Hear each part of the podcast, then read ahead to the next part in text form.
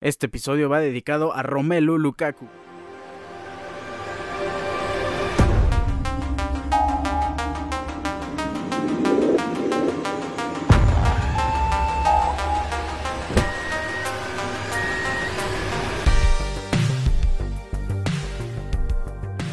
Parece que Romelu Lukaku es un delantero eficaz que no está teniendo sus mejores actuaciones. Ha sido relegado por Timo Werner, por ejemplo, en el Chelsea. Y también el Chelsea busca y espera y se ha rumorado que cambiará este delantero que me parece muy bueno y que hoy cumple 29 años. Ha tenido grandes actuaciones con el Inter, con la selección de Bélgica. Romelu Lukaku es un delantero que me agrada bastante y por eso se le dedica el episodio del día de hoy. Felicidades a Romelu Lukaku. ¿Cómo están? Hoy es viernes 13 de mayo, episodio número 97 de Deportes Ricardo Serón Podcast. Hoy tenemos muchas cosas de qué hablar, más noticias en el soccer que actividades en los equipos deportivos. Por ahí tenemos muchos rumores, otros eh, transferencias que se han hecho oficiales. Ajax es campeón de la Eredivisie y vamos a comentar eso. En la NFL ya tenemos el calendario completo definido y vamos a estudiar cada episodio una división diferente en la NFL. Y en la Fórmula 1 Todavía no es semana de carrera, pero sí tenemos un par de cosas que comentar. Quédense, muchísimas gracias por estar aquí.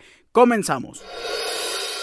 En el episodio 96, la edición pasada de lunes de este programa, todavía era una incógnita lo que podría pasar con Erling Haaland. Sí, ya era muy oficial y las pláticas estaban muy avanzadas con el Manchester City, pero al día de hoy, hace unos días ya fue eh, comentado, anunciado por diferentes medios, que el delantero Erling Haaland del noruego oficialmente llega por una cifra que ronda los 79 millones y le pagarán 31.5 millones por 5 años llega al Manchester City procedente del Borussia Dortmund. Ya lo comentamos, si se hacía eh, oficial iba a ser un gran fichaje que le daría al Manchester City y principalmente a la Premier League los reflectores que le hacían falta para ser la mejor liga del planeta. Ahora es oficial, el Manchester City tiene nuevo delantero y ya que estamos hablando del Manchester City, tenemos que comentar un hecho histórico. Hoy se cumplen exactamente 10 años, el 13 de mayo del 2012, en la temporada 2011-2012 de la Premier League, se hizo algo bastante inesperado y que muy difícil se podrá repetir palabras eh, de Pep Guardiola, lo que hizo Kun Agüero en la temporada 2012, 2011-2012 es algo irrepetible. En el minuto 93 con 20 segundos, Kun Agüero anota este gol que no solo le da el campeonato al, al, Manchester City, su primer campeonato en la historia de la Premier League, sino que se lo ganan directamente al rival de la ciudad, al Manchester United. Hoy se cumplen 10 años del 93-20. El gol de Kun Agüero que le hicieron... Eh, por ahí una estatua afuera del estadio del Manchester City homenajeando este irrepetible y pues a decir verdad, histórico momento en la Premier League. Y muy probablemente el hecho histórico más importante para el Manchester City. De ahí se vino una seguidilla eh, de triunfos con la inyección de, de dinero por parte de los jeques. También vinieron muchos refuerzos, muchos buenos jugadores. Y creo que el Manchester City es un equipo que va a estar en la cima de Inglaterra por muchos, muchos años más. Enhorabuena también para el cuadro inglés. En otras noticias, ahora de Inglaterra hacia España. Ya es oficial, prácticamente está cerrado, concluido, pero todavía no lo anuncian ni los equipos ni el jugador. Hablamos de Antonio Rudiger, un gran defensa central procedente del Chelsea.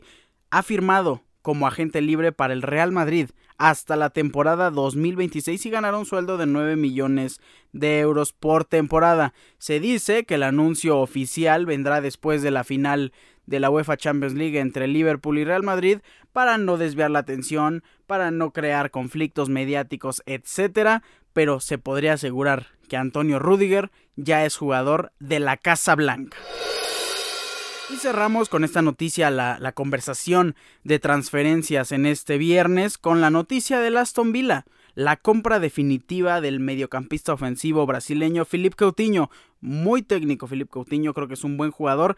Tristemente estar en el Barça hizo que bajara mucho su reflector, que bajara mucho su valor y que también bajara la apreciación de diferentes clubes. El Aston Villa oficialmente lo compra por 20 millones de euros. Para mí es una suma muy importante y le salió barato. Philippe Coutinho ya no es joven, pero vale evidentemente mucho más. El Barcelona lo compró por 135 millones a Liverpool. Lo vendió por 20. Es una pérdida de 115 millones que precisamente en el caso del, del, Barcelona no está como para perder esas grandes cantidades de dinero y ya lo hemos visto reflejado en problemas económicos con salarios, etcétera, etcétera, etcétera. Aston Villa creo que se lleva un buen jugador, oficialmente ahora ya no está a préstamo, es propiedad, por así decirlo, es jugador que trabaja en el Aston Villa a partir del siguiente verano. En otras noticias vamos a comentar el campeonato del Ajax, 36 campeonato en la historia del Ajax en la Eredivisie con un contundente 5 por 0 venciendo a Jerembín. Por ahí metió gol al minuto 90 Edson Álvarez que se convierte en campeón, bicampeón. Ha ganado ya dos campeonatos con el Ajax en la Eredivisie y le gana principalmente al cuadro del PSV, al cuadro de Eric Gutiérrez que aunque ganó 3 por 2, pues ya no lo alcanza matemáticamente al Ajax que tiene ahora 82 puntos, el PSV tiene 78 a falta de una jornada. Oficialmente el Ajax es campeón de la Eredivisie. Enhorabuena para todo el cuadro holandés y para nuestro mexicano Edson Álvarez, que también está en conversaciones con el Manchester United. Hay un rumor del Manchester United que quiere ir por Frankie de Jong, el mediocampista, de hecho, ex del Ajax procedente del Barcelona. Si no se concreta, se comenta que Edson Álvarez podría ser un buen reemplazo. Recordemos que Eric Ten Hag se irá al cuadro del Manchester United en el siguiente verano y Edson Álvarez es un jugador que le agrada muchísimo a este director técnico y qué mejor que ver a Edson Álvarez en un grande de Inglaterra. Enhorabuena una vez más por el Ajax, campeón número, campeonato número 36 de la Eredivisie. Hemos llegado a la sección de la NFL y como ya comentamos, se ha anunciado el calendario completo, definido, todos los Thursday night, todos los Sunday night, todos los Monday night, todos los partidos, todos los calendarios de cada una de las 32 instituciones que pelearán por el siguiente Super Bowl en la temporada 2022-2023, el Super Bowl en febrero en Arizona. Vamos a comentar, por ejemplo, la semana número uno y también comentaremos cada episodio una división diferente analizando el calendario de cada uno de estos equipos. Pero iniciemos comentando la semana 1 porque el kickoff de la NFL siempre enfrenta al campeón y a un equipo muy relevante en esta ocasión. Los Rams de Los Ángeles enfrentarán a los Bills de Buffalo, gran duelo. En los partidos de la una tendremos a los Santos, a los Falcons, buen duelo. Quiero ver a Drake London, por supuesto, en los Falcons. Eh, también tendremos Panthers recibiendo a los Browns. Eh, los Bears contra San Francisco, Bengals contra Steelers, duelo divisional muy interesante, por ahí veremos qué pasa con Kenny Pickett y con Mitch Trubisky, Lions recibe a Eagles, Texans recibe a Colts, Miami Dolphins recibe a los Patriots, otro duelo divisional bastante atractivo y muy interesante, principalmente del lado de Dolphins, que han hecho mucho mediáticamente y contratado buenos jugadores en la agencia libre. También estaremos viendo el Jets contra Ravens, eh, Commanders en contra de Jaguars. Quiero ver a Trevor Lawrence. Y ya en los partidos de, de las 3.25 horario de la Ciudad de México, Cardinals recibe a Kansas City Chiefs. Los Chargers reciben a Raiders en un duelo divisional. Mis Minnesota Vikings reciben a Green Bay Packers. Gran duelo divisional donde aquí se va a ver de qué están hechos los equipos. Vamos a ver no, no creo que sea el mejor nivel porque los equipos apenas están adaptando, son las primeras semanas, pero sí se va a ver un indicio por ahí de qué puede tener cada uno de ellos. Titans recibe a New York Giants y en el Sunday Night Football Tendremos a Tom Brady en contra de Dak Prescott, en contra de CeeDee Lamb, en contra de Ezekiel Elliott, de Tony Pollard, de Michael Gallup, de una gran línea ofensiva, de una buena defensiva. Veremos ahí a eh, Trevon Diggs también en contra de Tom Brady. Vamos a ver si le intercepta porque la temporada pasada de Trevon Diggs muy destacable y por parte de, de Buccaneers también tiene un equipo muy competitivo. Yo quiero ver qué pasa con la novela de Chris Godwin porque si todo se arregla, Chris Godwin puede tener una increíble temporada en box. Ojo ahí. Y cerramos el Monday Night Football. Cerramos la semana número uno con un partido, pues llamémoslo de revancha, de venganza. Eh, veremos por ahí eh, una historia bastante interesante con Russell Wilson en la semana uno, ya visitando a su ex equipo Seattle Seahawks, el equipo que lo eligió en el draft, el equipo con el que tuvo una vida completa, con el que ganó un campeonato de Super Bowl y también la revancha. Seattle Seahawks recibe a Denver Broncos en el Monday Night Football inaugural de la NFL en punto de las 7:15 de la noche, horario de la Ciudad de México. Y con esto se cierra la semana 1 de la NFL. Vamos a la primera división que vamos a comentar. Iniciemos con literalmente los cuatro calendarios más fáciles de toda la NFL. Hablamos de la división NFC Este, de, la, de las mejores divisiones más históricas. Estamos hablando de Cowboys, Commanders, Giants e Eagles. ¿Y qué tenemos en cada uno de estos calendarios? Iniciemos con los Cowboys, porque como ya lo mencionamos, inician enfrentando a Tampa Bay Buccaneers, pero después se vienen a enfrentar a los subcampeones, a los Bengals, con Joe Burrow, con Jamar Chase. Después tienen juego divisional con Giants, juego divisional con Commanders, después con los Rams, después con las Águilas, juego divisional. Después tenemos a Lions, eh, Bears, Packers y Vikings en un duelo de la NFC Norte directo, seguido. Después tenemos otro divisional contra Giants, Colts, Texans, Jaguars, Eagles, Titans y cierran contra Washington Commanders. ¿Cuáles son los fuertes? De, Cowboys, pues es la ofensiva. Creo que CD Lamp puede tener una gran, grandísima temporada si no se lesiona y si Dak Prescott está saludable y tiene mucha confianza, podemos ver un CD Lamp imparable y ese es el mayor poder ofensivo que tiene eh, Cowboys.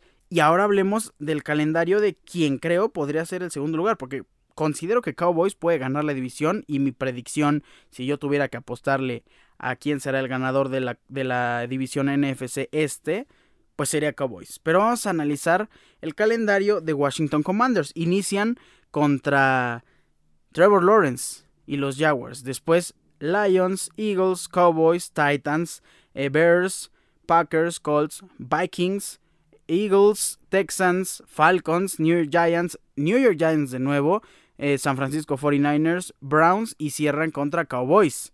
Es un calendario muy fácil y la defensa de Washington Commanders es el fuerte indiscutible. La línea ofensiva con Daron Payne, con Ionidis y con Chase Young, el novato, es muy bueno. También tienen a Montez Street que es rapidísimo. Esa línea defensiva le va a dar muchas alegrías a Washington Commanders. Y pues con las adiciones de Carson Wentz, también por ahí de Jahan Dodson pueden hacer muy buenas cosas. Terry McLaurin también espero que tenga una increíble temporada. Pero Washington Commanders lo pongo como el segundo lugar en esta división. Y esperemos que sí clasifique a playoffs por ahí en el wildcard, por ahí en el séptimo lugar a lo mejor. Y nos vamos al siguiente calendario que es el de los New York Giants, un equipo muy mediático que es muy muy querido por la afición, está en una gran ciudad, pero el equipo no le responde muy bien con ese nivel. Vamos a iniciar hablando del partido donde visitan a los Tennessee Titans en la semana 1, después reciben a Panthers, reciben en Monday Night Football a Cowboys, después contra Bears, después tienen en la semana 5 el partido en contra de Green Bay Packers en London.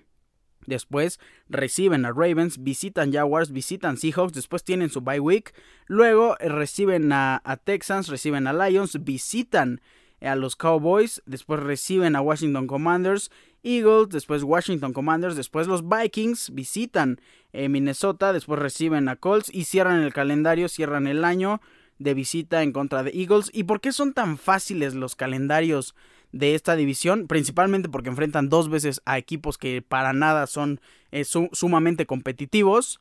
Y después, pues porque sí quedaron bastante mal la temporada pasada estos equipos. Y vamos a cerrar con el calendario de las Águilas de Filadelfia. Inician en contra de Lions, después en contra de Vikings, eh, Washington Commanders, después viene el partido en contra de Jaguars, Cardinals, Cowboys. Tienen bye week en la semana 7, en la 8 eh, reciben a Steelers, después eh, Texans, Commanders, Colts, Green Bay Packers, Tennessee Titans, después New York Giants, después contra los Bears, Cowboys, Saints y New York Giants para cerrar el calendario. Creo que de todos, las Águilas de Filadelfia tienen el calendario más difícil de estos cuatro. Por ahí este, se enfrentan a Cardinals, que es buen equipo. Por ahí Steelers, que siempre es mediático. Tennessee Titans, que hizo una buena temporada la, semana, la temporada pasada. Perdón. Y creo, aún así, que las Águilas van a terminar en tercer lugar. Giants será el sotanero de esta división NFC Este. Y pues espero no equivocarme porque los Cowboys es un equipo que me agrada, principalmente por los jugadores que tienen, son jugadores que a la vista del ser humano son muy espectaculares y que sí nos gusta mucho verlos partido a partido, jugada a jugada, que nos demuestren toda su capacidad y habilidad física, técnica, eh, por ahí también a la defensiva, todo el poderío, la fuerza y qué tan dominantes pueden ser, porque fueron, hablando de Cowboys, una defensiva dominante el año pasado, se reforzaron y esperemos que lo hagan mucho mejor este año y esta temporada 2022 que ya está a escasos meses de iniciar y estamos muy contentos. No se pierdan el siguiente episodio porque vamos a hablar de una división distinta, es random. Podríamos hablar de la NFC. Eh, nos queda la oeste, la norte, la sur o las cuatro de la conferencia americana. Vámonos a la Fórmula 1.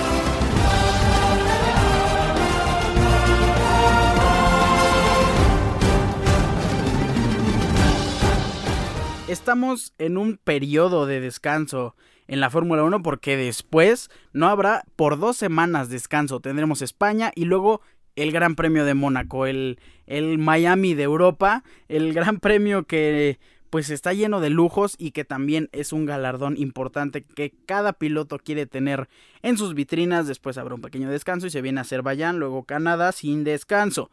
Después tendremos descanso y luego el Gran Premio de Gran Bretaña, pero por hoy no nos vamos a enfocar en ninguno de estos, ya estaremos hablando la siguiente semana del siguiente GP, que es el Fórmula 1 Pirelli Gran Premio de España 2022. Pero ¿qué noticias tenemos que dar?